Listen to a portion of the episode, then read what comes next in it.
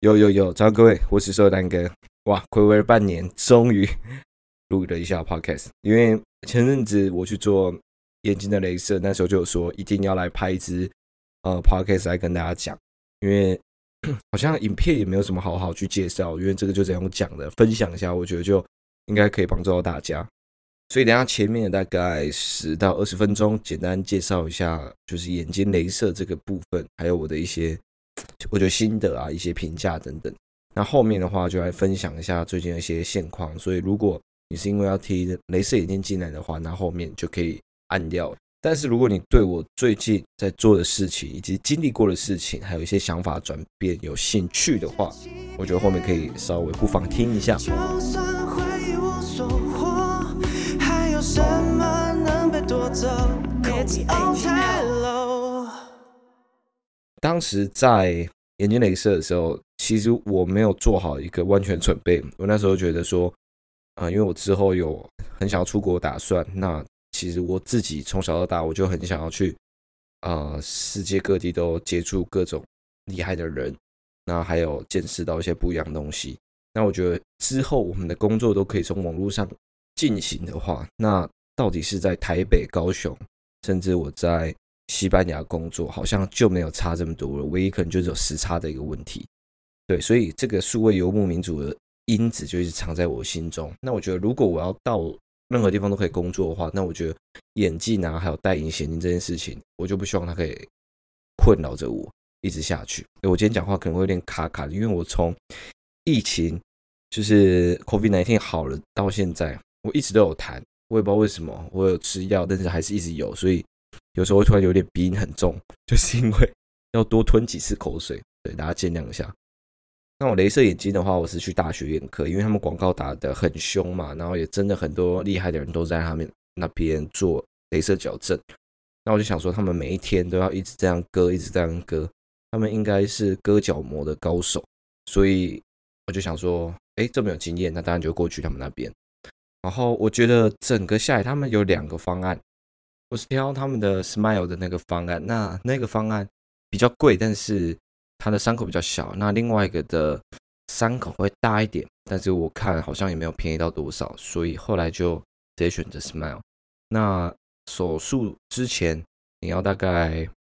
嗯三至五天，然后不能戴隐形眼镜，所以我是整整一个礼拜都没有戴隐形眼镜，所以就戴着眼镜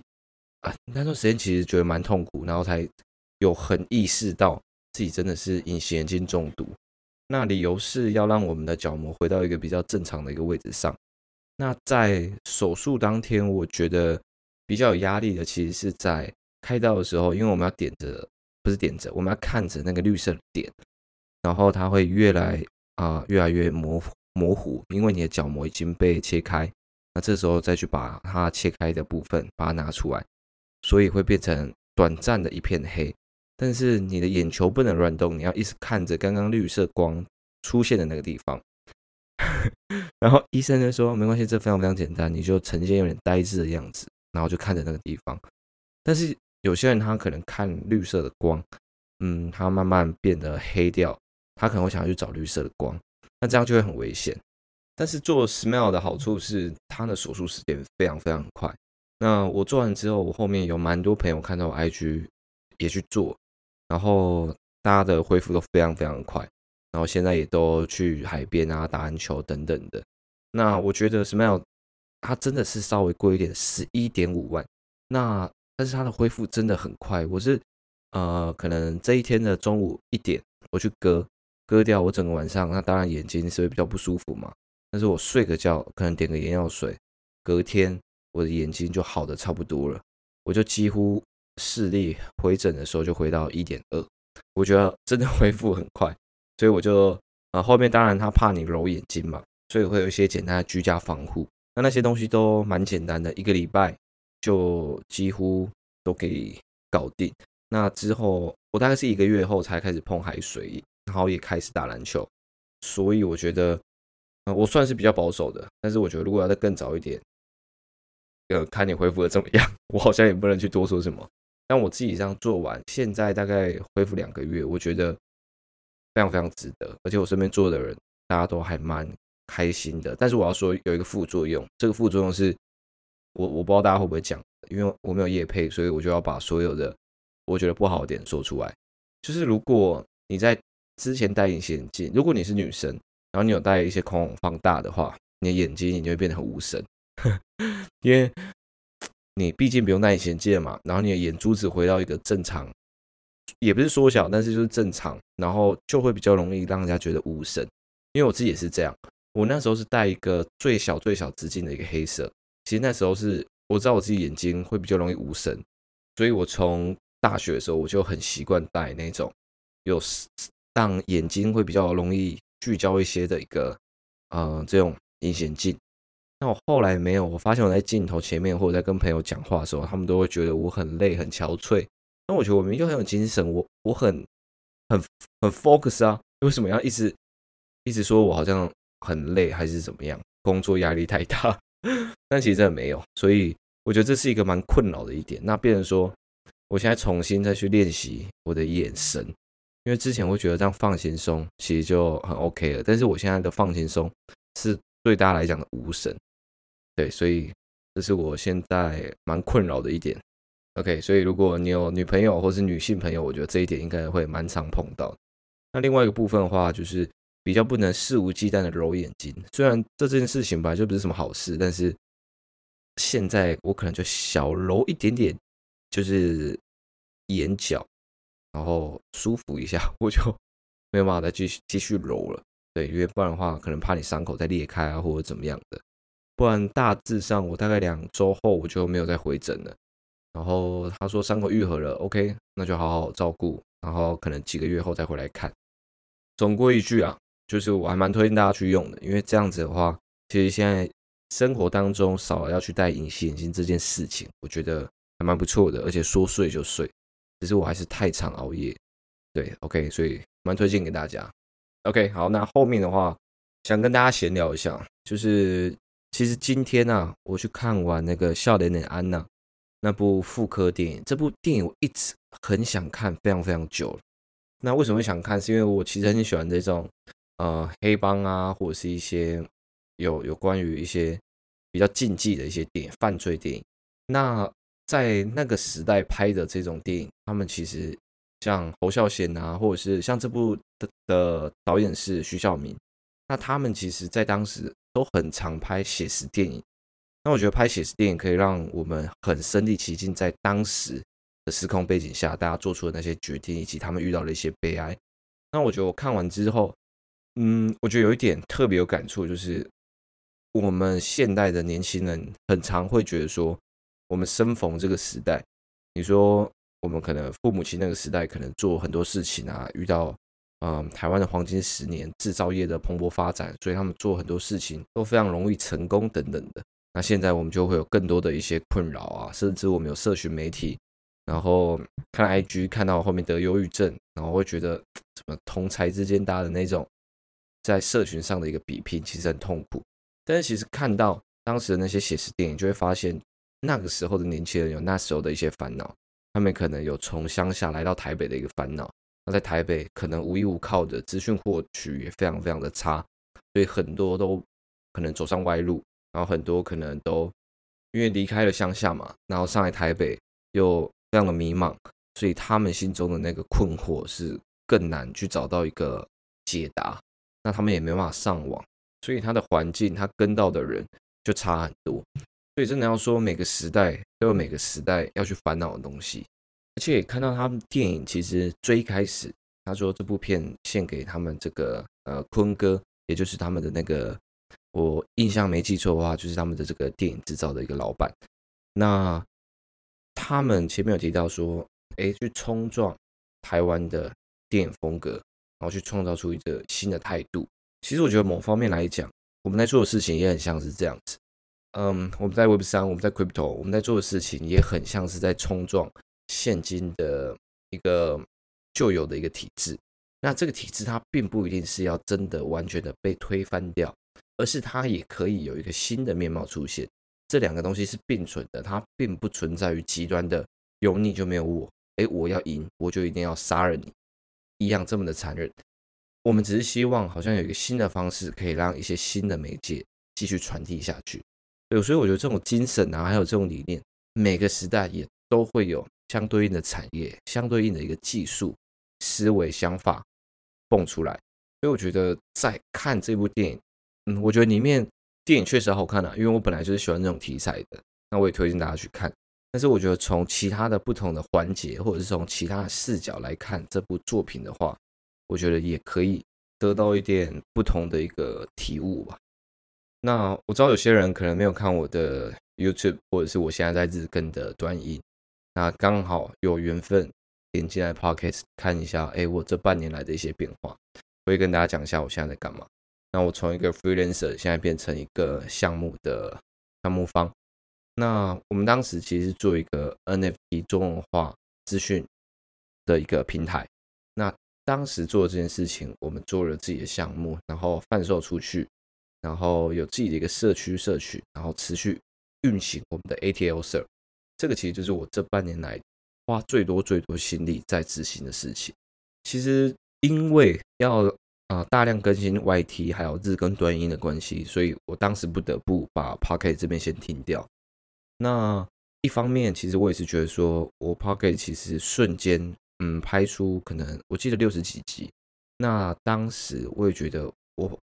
把我很多东西给挖了出来，但是我没有适时的去让自己再去接触一些新的东西，因为我没有在职场上嘛，我在家工作，所以我很难一直去呃 input 新的东西，但是我要一直生出东西，生出想法，那我会觉得我很枯燥，我没有办法带带出一些新的一些观点，还有一些比较呃新鲜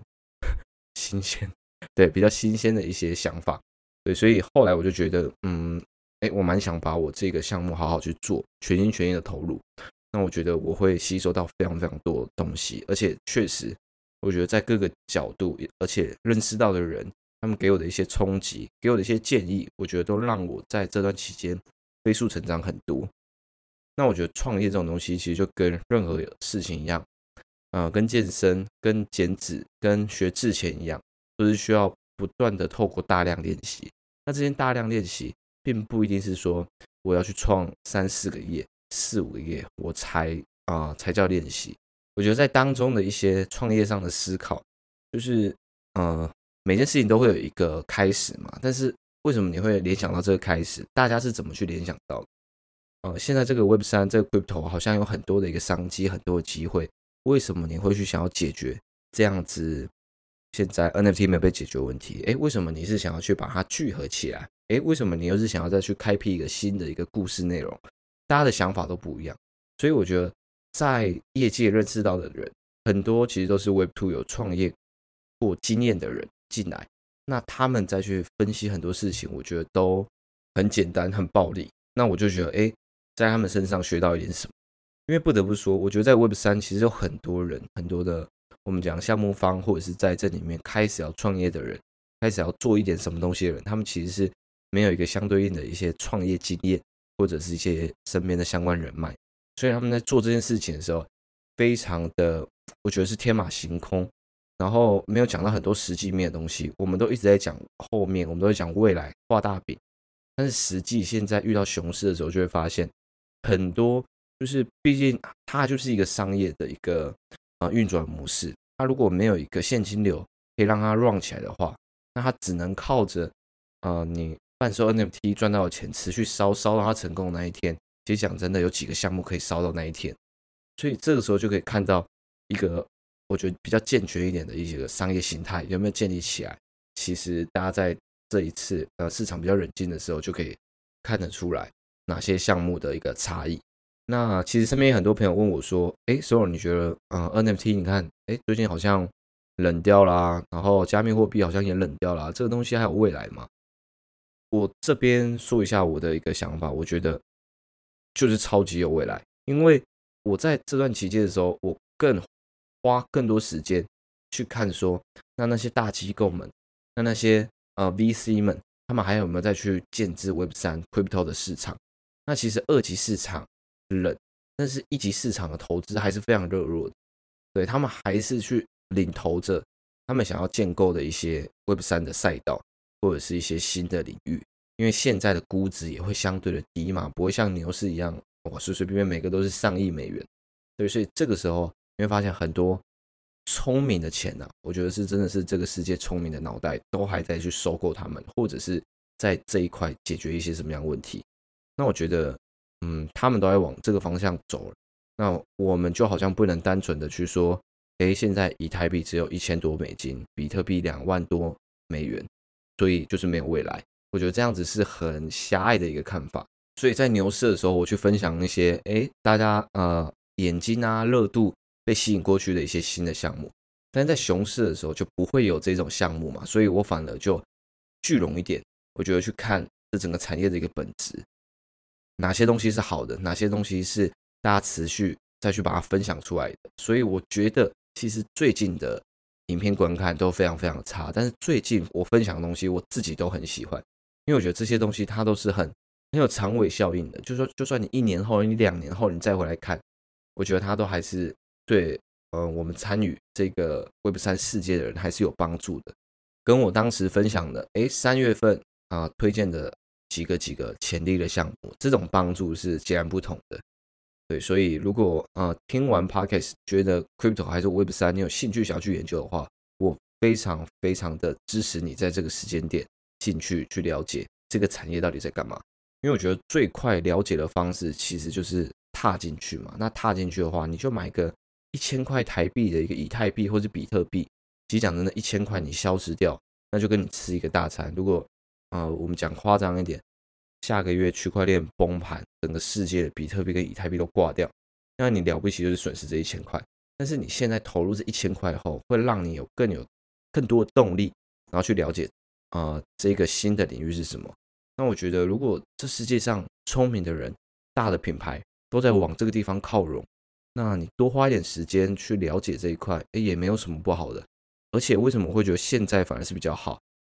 现在。嗯，我讲个比较肤浅的，我们讲用钱来讲哈，现在的比特币、以太币，一个是两万，一个是一千，那它最高点一个是快要七万，一个是快要五千。那我们都讲，它只要回到之前的基本水准，那也其实也都是四倍到五倍的一个状态。所以其实大部分的人在这个时间点反而会退出市场，不去了解市场，乖乖做自己的事情。那我觉得这件事情也不是不可以，做自己的本职。做好啊，你的工作，但是闲暇时间去了解这一个部分，因为这个时间点普遍的一个项目，普遍的币，它的估值都是非常非常低的，所以到下一波牛市，好，假如它回到比特币回到七万块美金，哇，大家都觉得说，哦，这个东西真的是有搞头，大家才回来看，然后那时候才说，哇，七万块我上看到十万块，上看到十四万，但是你要去想到时候再加入的人，七万到十四万，也只不过就是多涨一倍。投十万变成二十万，但是如果是现在两万块就开始慢慢啊、去了解，慢慢去觉得这个东西真的说明是未来的一个新的机会，是你阶级翻身的一次机会。那你在两万美元买了一个十万块台币，未来涨到我们刚前面说的十四万美金，那它就是涨幅就是七倍七百 percent，你的十万块变成七十万，你可能就可以买到你人生的第一台车。对，所以。这个只是一个很简单的一个举例，它可能不会发生，但是如果这件事情一发生的话，对你来讲的一个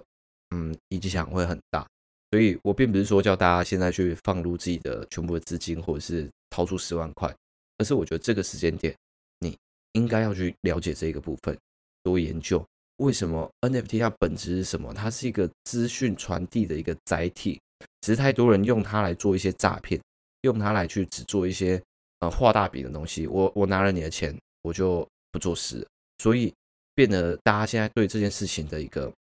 嗯、呃、印象都非常非常的差，尤其是在台湾，那个诈骗案连环爆出来，然后各大一些网红就一直攻击，一直攻击，炒作新闻，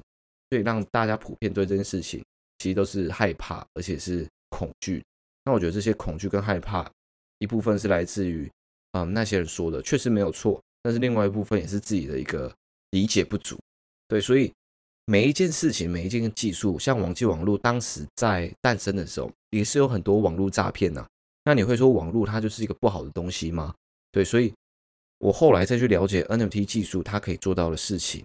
然后加密货币未来可以做到一些事情，我就觉得这个东西说不定是我们这个时代的年轻人可以去布局的下一步，那可能是下一个的网际网络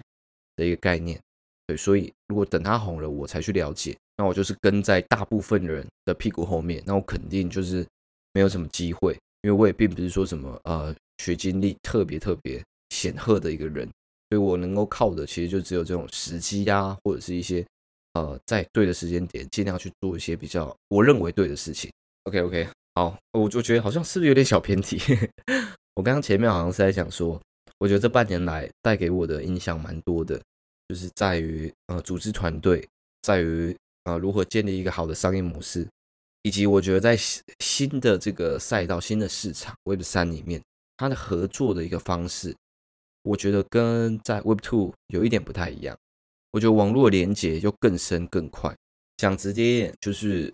如果你都是同个呃，假如你都有买同一张的 NFT，然后你都在同一个社区里面，那你要再跟他去做一些连接啊，就是持有者跟持有者之间，哎，互相联络，说，哎，我跟你合作什么？其实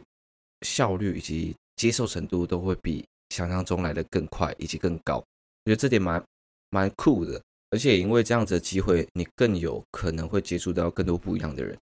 就是像前阵子魏导他们发起的项目，我也很难去想象我到底是何德何能，为什么可以访问到 魏德圣导演。对，那前阵子影片就有这样子的机会，可以去跟他聊说，诶，为什么他会想要去做啊、做 NFT 项目？他在这个地方看到了什么？那他觉得影像这种东西怎么样去跟 NFT 结合是好的？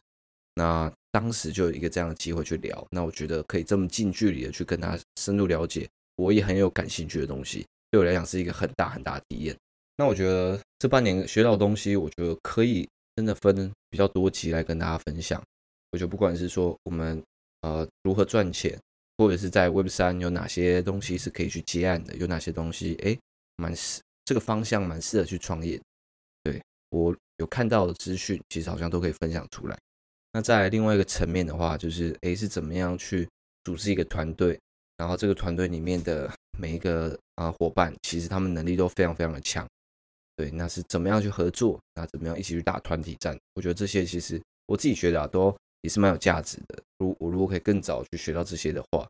应该会做事情会更有效率一点。然后最后可以跟大家分享一下啊，我之后的一些规划，我应该在。不是应该啦，我九月份的时候我去菲律宾，那理由非常简单，我觉得我去那边，我想要把我的听以及说的英文再把它做到更好，因为我们现在获取啊、资讯的来源最主要就是英文嘛。那台湾的学生最厉害的可能就是英文这件事情，所以查资料啊、要去查到一些比较新的资料是可以的，但是我觉得如果我们项目以及我自己个人要持续进步。要可以真的接触到更多啊项目，或者是在 Web 三做的比较好一点的话，我觉得听以及说的英文就非常重要。但是就不是那种普通闲聊的，可能是要聊到一些比较深的一些话题。那在区块链或者在科技里面，甚至金融，他们都会有一些比较特定的一些金融术语。对，所以其实是需要花一点时间去理解的。那菲律宾那边、呃，会选择那边最主要的部分，其实就是那边没有时差，而且在那边。学习也比较便宜，因为我是之前也有自己存一段时间的钱，那时候可能会想要再去买一些摄影器材，那个时候啦。但是现在就觉得，哎，这笔钱好好运用一下，可以去啊，我觉得一个英语系的国家去快速的有一个这样的环境，好像蛮不错的，就去试看看。反正我都是在网络上工作嘛，所以啊，这又回到我前面最开始说的，我在哪里工作，如果都不影响我的话。那我可以做的事情就会非常的多。另外一个部分的话，我就会希望啊、如果我英文变得口说啊，就是这部分都变得比较好的时候，那我可以去世界各地去拜访一些在 Crypto 以及 Web 三里面奋斗的一些项目或者是一些 Founder。那我觉得他们实际亲身的来来告诉我们，他们看到什么东西，会比我在这边介绍他们的项目还要来得更有力量。那对我来讲也会帮助非常的多，这是我的下一个阶段目标。那就祝我一切顺利，也祝各位在听这个 podcast 的各位一切顺利，而且做到想做的事情。那如果大家有什么想要问的，都可以在 IG 或者 DC 找到我，然后去分享听完自己的一个心得，以及之后还会想要听到的一些主题。那我们就下次音频见，晚安各位，拜。